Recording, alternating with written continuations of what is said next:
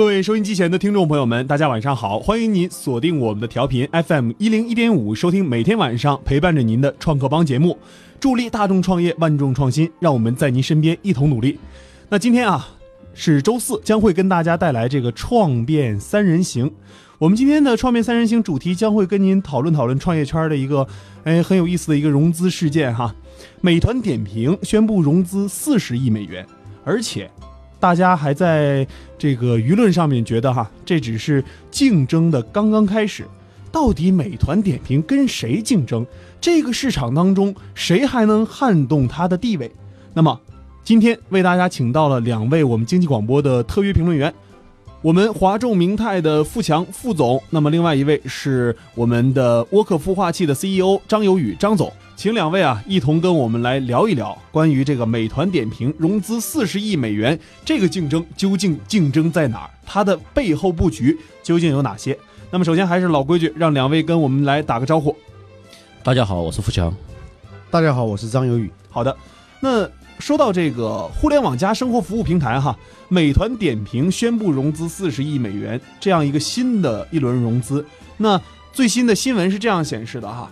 它的估值已经达到了三百亿美元。那本轮融资是由腾讯、红杉资本领投，还引入了新的战略投资方 The Parisian Land Group。那呢，那这个 Parisland 是美国最大的在线旅游网站，是九八年成立的，市值近千亿美金。这家公司此前曾投资过携程。那根据报道，这家公司共持有携程百分之九左右的股权。那这公司啊，不仅成为美团点评新的投资方，同时还将与美团展开战略合作。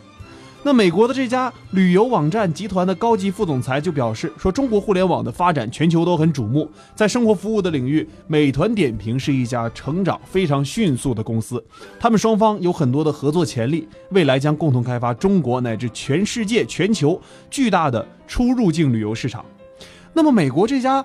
旅游网站为什么会投资美团这样的公司？他看中了他哪些能够扩展海外市场的能力？首先，还是请两位跟我们一同来探讨探讨哈，为什么会出现这样的投资啊？这个美国的这家视频公司，他到底看上美团点评哪一点了？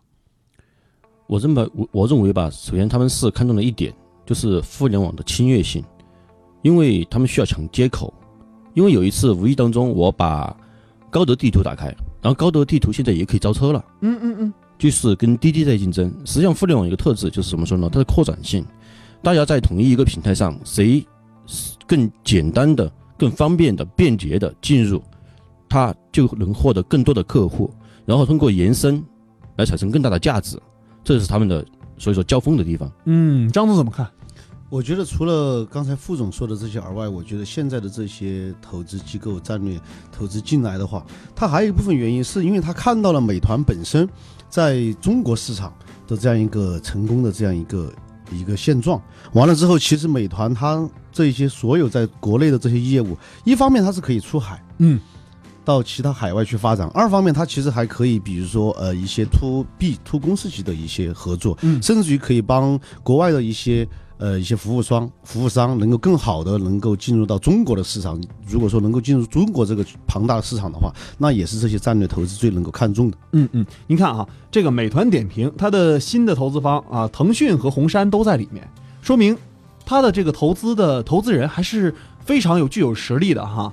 但是它现在布局到了旅游市场，美团和点评这一块儿，它在布局旅游市场的同时。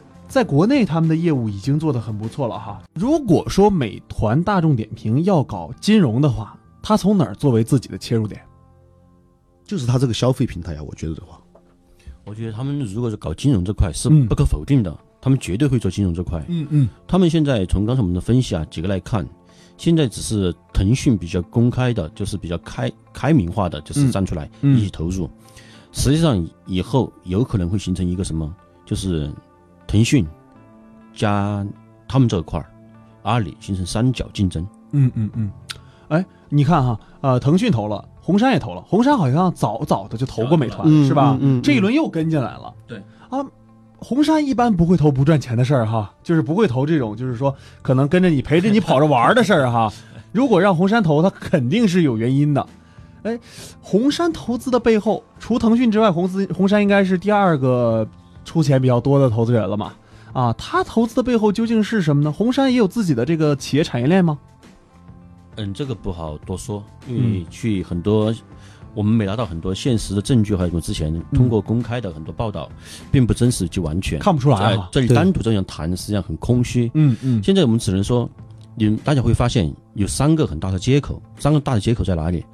第一，腾讯这块儿，微信我们就是玩儿、聊嗯这块，腾讯已经是很大的了，微信这块，嗯嗯，大家不用说，嗯。支付宝、微信，嗯，就然后是支付宝这块，嗯嗯嗯这块我们基本上是第二大，OK。基本上没有人。百度现在已经除了我们上次说的人工智能，现在已经跟他们竞争，脱离了这个两个巨头。好的，收音机前的各位听众朋友们，欢迎回来，继续我们停留在创客帮栏目，一起来分享我们今天的这个创业话题哈。今天要跟大家一同来探讨的这个话题是美团点评在融资了这一轮三十亿美金之后，那想想它这样大型的巨头公司啊，这属于独角兽公司哈，融了钱肯定是要有作用的。我们觉得美团点评这一轮的这个融资啊，有腾讯的背后的一些推动作用，或者是红杉资本在背后的一些推动作用。那么，美团在去年的时候也在南京啊试点了一下打车，这个时候可能呃张总也说了，说程伟可能是睡不好觉了哈啊，觉得这个美团的流量入口也是很大啊，呃滴滴也是比较害怕，那有可能也是腾讯出来进行调停呢，哎，这也说不好啊啊，日后可能见分晓。那包括它的一些旅游布局啊，哎，旅游的这个投资的战略投资也进入到美团点评当中啊，国外的、美国的哈，那这个呃还有一些稳健的投资基金。那美团融这笔钱，想要做金融吗？哎，我想这个答案一定是肯定的哈，美团肯定会做金融。金融肯定是其中之一。哎为什么会做金融？可能美团会不会把这个金融的钱放给店铺？有可能，哎，这就是一种企业级的服务了。因为我刚才说的，它还有一种 to B 企业级的这种服务，就是他拿到这个呃融资了之后，包括他的一些呃大数据的分析、一些培训各个方面，对一些中小型的门店，他在这个这个过程当中，就像我们那个阿里一样，其实阿里在后来对我们中小型的门店，在这个培训、在这个扶持、在这个这样一个提升这个板块，其实是发了相当大的力的，也是在这个里面产生了很大的一些收益。那么其实美团你保不齐后面他一样会做这个事情。嗯当然，这次美团投了之后，呃，除了这一个金融网外，我觉得肯定包括刚才我说的 to B 的这些服务，肯定还有更多的。也算是要听他这么各各种投资人的意见越来越多，嗯因为你想在二零一六年，因为美他美团这一次融了资了之后，我们就其实可以算算出来，在二零一六年的时候，阿里九亿美元出售了所持的美团的百分之七的股份，那截止到现在为止，媒体也是我看那个媒体算出来，美团已经将近总共融资了五百三五百六十三亿人民币。如果按照去年阿里对外出售的这个价格，现在大致推算一下，其实它的创始团队已经占股占不了百分之五十以以上了。嗯嗯，虽然说不知道美团董事会现在就是他那种股权权益的幅度如何分配，但是投资人的这个意见会肯定是越来越重要。嗯，嗯那么在这个过程当中，他们的意见，我想的话，肯定不一不一定就是唯一的一个意见，可能会有很多的意见。那么在这个过程当中，这三十亿美金拿来不一定是干一个事儿。不不一定是干一个事儿。对，我觉得，如果他们作为战略级这种嗯企业来考虑，不应该走上蚂蚁金服和当时就是余额宝这类的事情，嗯因为当时实际上余额宝的投资和这个投资，因为他毕竟把资金吸去以后，他需要投资产生价值、产生利润以后，才能反覆盖他的就算成功。嗯实际上，当时他们的投资盲目以后，实际上效果是很差的。嗯，对，如果说作为一个成熟的企业者，这个阶段已经有前车之鉴的情况下，它的最大好处是干嘛？像张总刚才无意中提到一点，就是，嗯，给企业进行用，我觉得这一点很对支持。为什么企业应用？因为干嘛？他们这里资金只是引子，比如自有资金，完全可可以跟投行、基金、银行、养老金，那个时候主力资金才会进来，干嘛？因为这给这些资企业提供信贷、担保服务。嗯嗯为什么？他们有这些企业的运营报告、运营情况，你用了多少份的外卖，你的外卖情况怎么样，你的哦外卖是否在发展？有意思。这个是一个很大的庞大的数据量在这里。如果说你在不停的增长这样，我就可以给你数据，可以给你贷款，它直接就做成了贷款方了。哦，所以不单只是用不能用金融这个两个词很模糊的概论它，对对，对我们可以讨论它对对可以怎么做。它有这么大的数据量以后，对企业来说，就是成了信用的基础。对，而且餐饮这个环节是现金流非常好的一个，环节。对你要想。全部最后，美团给出来的数据会比这一家小店铺的银行给出来的数据可能还要更有用。对对，还要精准。对对，因为这些数据实际上是，而且是实时监测数据。对，你只要这个小店又有什么问题，他马上就知道了。对为什么？数据反应很快，一看这两天外卖下降了，糟了，老板就跑了。有意思啊，对呀、这个是确实是数据的应用。大数据分析到点上了。是对，嗯，那说到这个，呃，搞金融这一块儿，估计他肯定是要搞金融，可能细分到说为店铺进行金融贷款服务这一块儿哈，啊，他拿了这个支付牌照，哎，但是融资之后的这个美团点评，他可能会不会把这个，那会不会说全面的进入到我们所熟知的这个金融这一块领域哈？啊，那两位怎么看待这一块儿？我个人觉得吧，像比如说这类型的企业，而且先有了前车之鉴，嗯，它不会单独的进入金融这个领域，因为金融很广，银行、基金、信托、保险、券商，外加比如说像担保、保理，还有比如小贷，各种各样的金融机构都有。嗯他们的核心在什么地方？他们的核心在围绕他们的产业链，为他们产业链下这些企业进行服务。刚才我们所说的只是一个干嘛？就是为他们已有的客户、商家提供保单、保险、嗯保理、担保这些可以做。第二点就是围绕这个行业的技术的发展，嗯，技术这块，消费升级这儿，对，不技术是单独的嘛，各方面的都有，对，包括消费升级也嗯在其中。嗯，这块嗯他们可以去做。实际上，对这种体量的企业来说，金融的各种比如牌照好像只是一种手段而已。嗯它会根据市场的需要，根据庞大的市场在利基情况下，一个大市场的情况下，嗯他去分析他需要哪个牌照，马上可以进入。嗯第二点以后，就是因为它有大数据以后，它就可以把市场进行了分类。因为实际上我们做市场更重要的是对市场进行分类、进行判断。有了市场分类，我就有相应的手法来针对这个市场分类进行相应的销售手段、促销或者各种各种方法。所以它最大的好处在什么地方？就是全方面铺开。一方面是给自己的原有客户提供基础性服务，第二方面为这方面客户的发展引导市场整体发展方向。嗯嗯还有就是怎么说，嗯，反正我个人感觉，他对金融来说，金融只是他的工具，嗯嗯完全已经脱，他们已经脱离了就是非一定要金融为他服务的阶段，嗯嗯，金融成了他的工具了，已经，嗯他能够把控金融。对，我也觉得他们其实这个金融哈，嗯我们不能简单的看其他的一些金金融的一些玩法，它其实更多的还是为它这个平台上面的一些商家去服务。就像比如说前段时间美团点评副总裁那个王慧文提到的，他们已经其实现在都已经投资了五十六家公司嗯公司，而且接入了六十三家餐饮企业的 ERP 系统。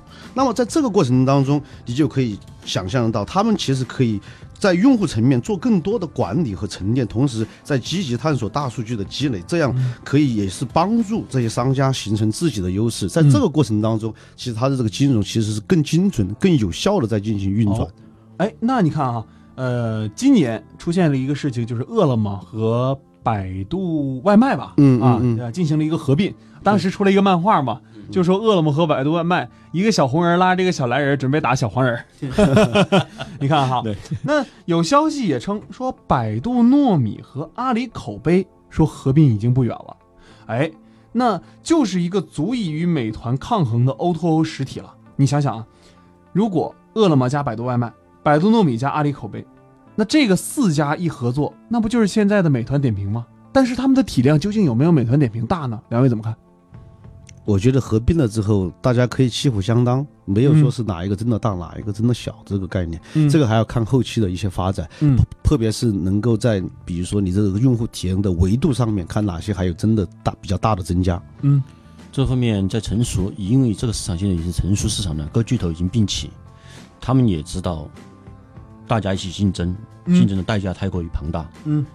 投资人受不了，他们自己也受不了，建立这么多渠道，这么多这么多呃客户，所以他们选择了比较理智的，就是合并，对合并。对用大家的客户用大家的接口相互一起做更大的蛋糕，但这在这个时候就形成了一个巨人之间的战争。嗯，就怎么说呢？如果说刚才我们提到一个点，就是腾讯是娱乐那一块做的比较好，阿里是做商业、商业销售各方面，比如说嗯淘宝啊这些比较好，然后嗯携程与美团合作嗯。是我们吃穿住行这一块的嗯。并用。现在呢，它的竞争就是比如刚才跟新起之秀之间的竞争，嗯，他们会产生很大的问题，要么是之最大的可能，他们之间会合并，嗯，因为互联网不允许产生就是太大的同质化竞争，不然对大家的损伤都很大，嗯，你们看现在逐步的都是开开始在形成老大吃老二吃老三，逐步统一合作，为什么？因为大家竞争起来对大家都没好处，嗯实际上最后大家发现，大家不管是建立市场还是投资人，大家需要的都是往上整合，嗯然后统一对这个市场形成一个定价权。如果说形成竞争，大家都没定价定价权的情况下，这个市场很苦逼。嗯，你看啊，美团点评和团购啊这一块儿，基本上已经占了市场百分之八十五的一个份额了。这块儿肯定是绝对老大了，百分之八十五基本上就是垄断了哈。对，啊，但是不能这么说啊。外卖领域，美团外卖占据六成的市场份额，也就是还有四成可能在饿了么和百度外卖手里。对，嗯，您看看这一块儿，既然说他们占据的份额很大，那美团和点评会不会怕百度外卖和这个红蓝联盟哈，就和这个口碑联盟哈，会不会怕他们的这种组合联盟？我觉得怕肯定也不至于怕，但是嗯你说他完全不怕了，肯定也不会，因为在这个市场份额上面，虽然说他现在有领先，但是也保不齐哪天可能会下滑。所以说，但是按照以前这种大家烧钱的补贴的这种模式去这样去在竞争这个那个份额，其实这已经早都走到第二阶段来了。所以说，美团也是我想的话，因为这次的这个融资完了之后，再去更好的通过金融，通过它的这些数据，能够帮它的这些商家，比如说呃，对商家的选址啊、引流啊、外卖配送啊、经营管理啊、供应链金融啊。还有营销推广啊，进行一系列整套性的这样的服务，从而在这一方面来培养好更好的他的商家，完了之后形成他更有壁垒的一些垄断。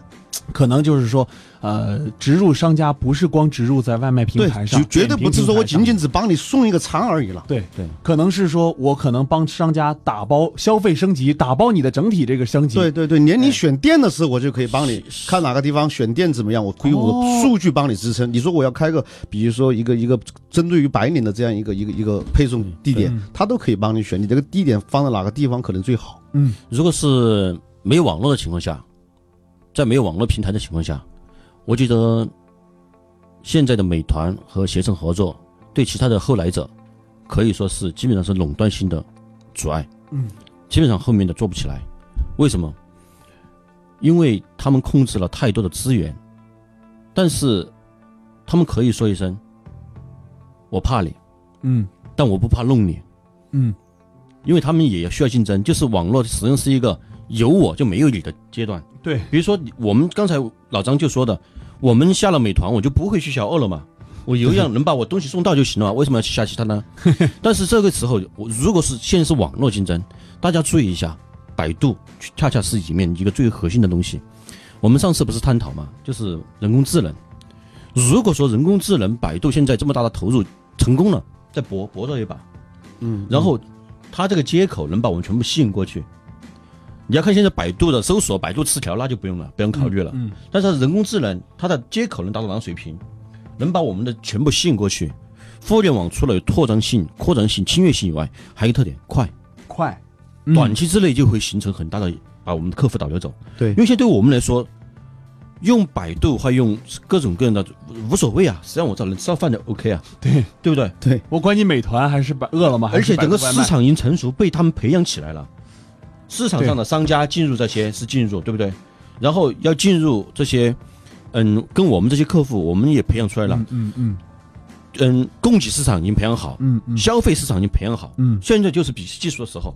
恰恰有个互联网，就是很快的能拓展这些出去。哎，说现在是他们一家占七分天下，一家占三分天下，但毕竟不是传统行业。嗯嗯，这个如果说人工智能研究出来有这么速度，有可能就是百分之哪怕是百分之一的机会，有可能后面这个超越，就看他们的研工研究速度和他们的突破点在哪里，嗯。能否把我们手机上唯一的那个聊天的工具抢到手，他们就赢了。